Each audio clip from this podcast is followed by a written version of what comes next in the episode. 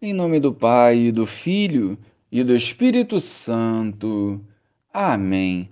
Bom dia, Jesus.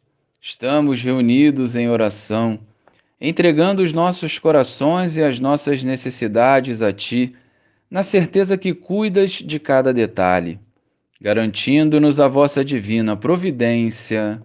Amém. Naquele tempo, disse Jesus aos seus discípulos: Se o mundo vos odeia, sabei que primeiro me odiou a mim.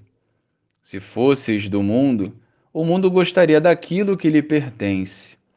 Mas porque não sois do mundo, porque eu vos escolhi e apartei do mundo, o mundo por isso vos odeia. Lembrai-vos daquilo que eu vos disse: o servo não é maior que seu senhor. Se me perseguiram a mim, também perseguirão a vós. Se guardaram a minha palavra, também guardarão a vossa. Tudo isto eles farão contra vós, por causa do meu nome, porque não conhecem aquele que me enviou. Louvado seja o nosso Senhor Jesus Cristo, para sempre seja louvado.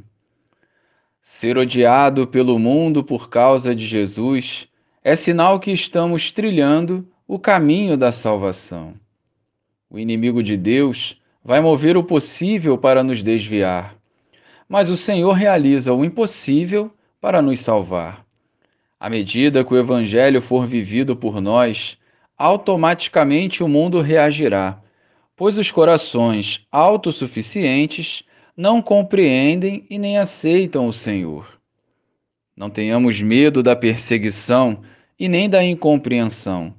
Nós devemos ser santos em todo o nosso proceder. Se vivemos um cristianismo que não incomoda e que deseja agradar a todos, devemos sim nos preocupar.